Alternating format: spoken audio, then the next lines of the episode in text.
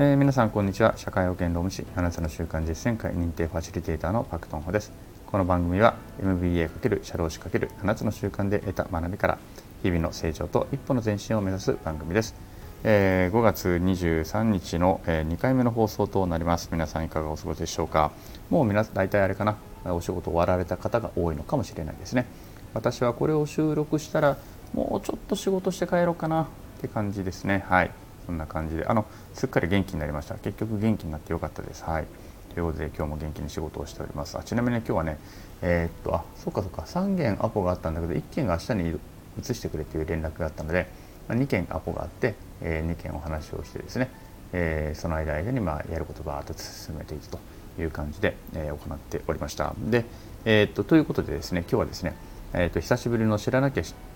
え、やばい労務情報というコーナーでねお伝えをしたいと思うんですけれども今日はその事業主さんの立場からではなくて、えー、一般の労働者の方からの立場でちょっとお話をしたいと思います。えっとね何の話をするかというと雇用保険のねお話をしたいと思います。雇用保険って一般的に会社勤めをしている方はおそらく皆さんね雇用保険っていうその保険制度に国の保険制度に加入していると思います。パートの方であっても、えー、週20時間以上働いている方であれば雇用保険っていうのは入っているはずです。入ってないところがあるのであればん？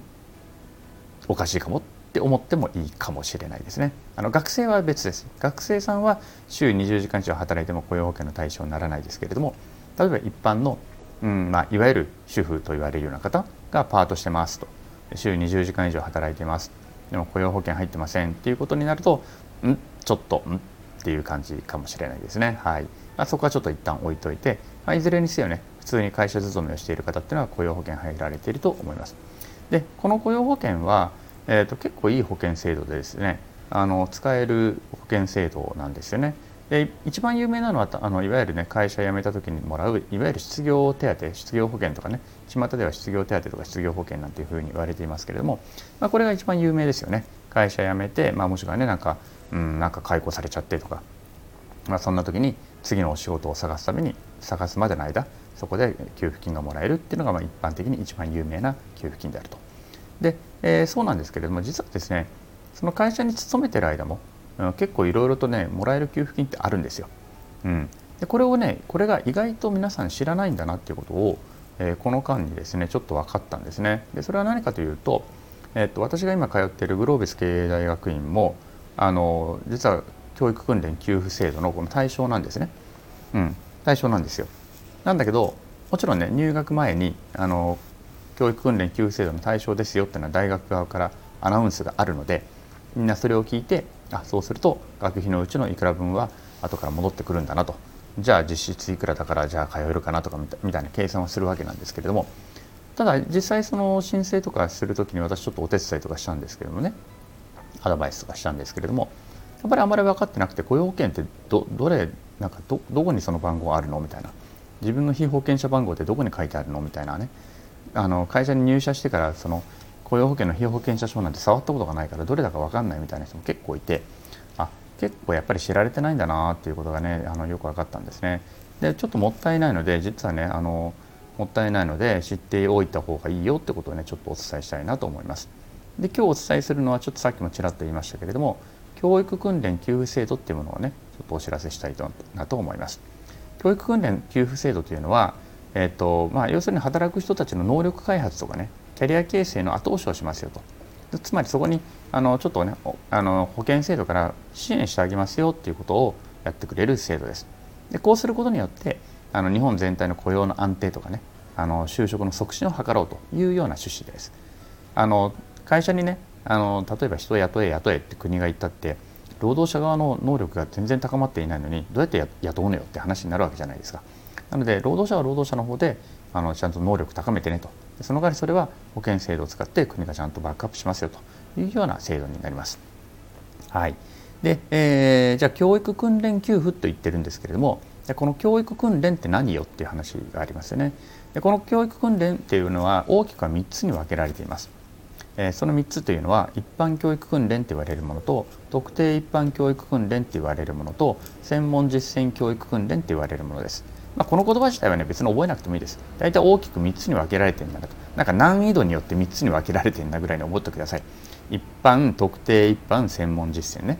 難易度によって分けられてんだなというふうに。つまりねあの給付の率が違うんですよ。給付の率が難易度によって変わりますよって話になります。で一番ねあの一般的なもの、ね、いわゆる一般教育訓練って言われるものっていうのはどういうものがあるかというと、まあ、全部ねどの教育訓練も国が事前に、えーと、この講座は教育訓練給付の対象ですよっていうのが定められてるんですね。まあ、これはもちろんあのだからいいっぱい学校あるじゃないですかああいう学校とかが自分のところを登録するわけですよ。でそれに国に認定認定を受けるに国の認定を受けると教育訓練給付の対象講座というふうにして歌うことができるというふうになるわけですよね。事前にそうやって決められているどの講座が教育訓練給付の対象かっていうの。で一般教育訓練っていうとどういったものがあるかというと,、えーとね、ウェブクリエイター能力認定試験とかね、マイクロソフトオフィススペシャリストとか CAD 利用技術者試験とか。フォトショップクリエイター能力認定試験イラストレータークリエイター能力認定試験とか、まあ、こんなものがあの一般のね、えー、教育訓練の対象になっています。うん、こんな感じなんですね。これが一般教育訓練と言われるものなんですよ。でじゃあ、えーと、特定一般教育訓練ってどんなのがあるのかっていうとここにね社労士とかも入ってくるんですね。社労士とか、えー、税理士とか行政書士とかが入ってきたりとか大型自動車なんていうのが入ってきたりとかね。大型特殊自動車とか、えー、フォークリフトとか。移動式クレーンとか、まあ、こんなのが入ってくる。ちょっと難易度が上がるんですね。で次に一番高い難易度で言われているのは何かというと看護師とかね。介護福祉士、えー、美容師とかも入ってくるんですね。歯科衛生士、ね、針師。アンママッサージ。で職業実践専門課程、まあ、大学院の修士課程とかですね。全部じゃないんですけども、えー、そういう、ね、ビジネス学校とか。まあ、こんなのが入ってきたりとかするということになるわけなんですね。でそれぞれじゃあどのぐらい出るんですか？というと一般教育訓練っていうのが費用かかった費用の20%が後から、えー、給付金として返ってきます。で上限10万円なんですけど上限10万円で20%で真ん中の一般、えー、特定一般教育訓練だと上限20万円の40%、ね、上限20万円のあ上限20万円の40%で専門だとどうなるのっていうとこれがですね、えー、専門だと上限40万円の50%返ってくるんですね、うん、結構でかいでしょ？50%半分返ってくるって話。ただこれは上限年間上限が40万円なのであの年間上限40万円ですけども受講費用の50%までが返ってくるということになってくるわけなんですね。うん、でさらにね最後にこれはね実はその後におまけがあってさらにかつ1年以内に雇用保険の被保険者にまたなった場合は受験受講費用の20%が追加でさらに戻ってきますよというようなことになっているわけですが。合計70%ね返ってくると、まあ、上限があるんでね金額の上限があるので、えー、年間上限40万円だしさっきの受講費用の最後に20%追加で払われる20%の上限額も16万円なのであのね、あの上限額までっていうことにはなりますけれども返ってくると。結構大きいでしょ？私例えば社労士取った時に大体ねタックタックに払ったのが25万円ぐらい払ったんですけれどもそうすると25万円の40%あ10万円が返ってくるというような話になるわけですよ。結構大きいですよね。うん。なので、えー、こんな感じだし例えばもうねさっき言ったその専門実践教育訓練とかだともう100万200万300万みたいな学費になってくるわけじゃないですかそうすると200万円の学費を払うってなるとそのうちの50%っていうと100万円ですよね。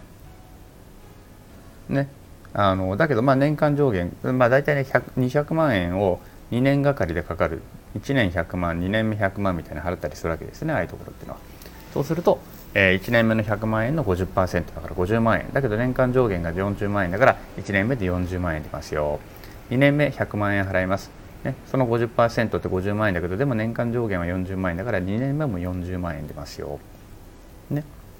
うん。で、えー、さらに最後ね。その終了後訓練終了後1年以内に雇用保険の被保険者にまたなった場合は受講費用の20%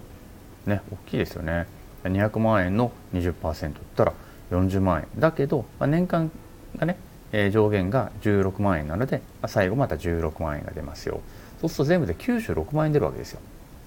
200万円の学費なんだけど今の計算でいくと専門実践教育訓練給付金をもらえれば96万円は後ほどちゃんと返ってくるということになるわけなんですよね。うん、結構大きいでしょ？半分ぐらい返ってきちゃうことになるんですよ。学費が300万円だとしても、まあ、上限額いっぱいいっぱいなので96万円が最大返ってくると大きいですよね。はい、ということで、まあ、ここまでのね数百万円の、あの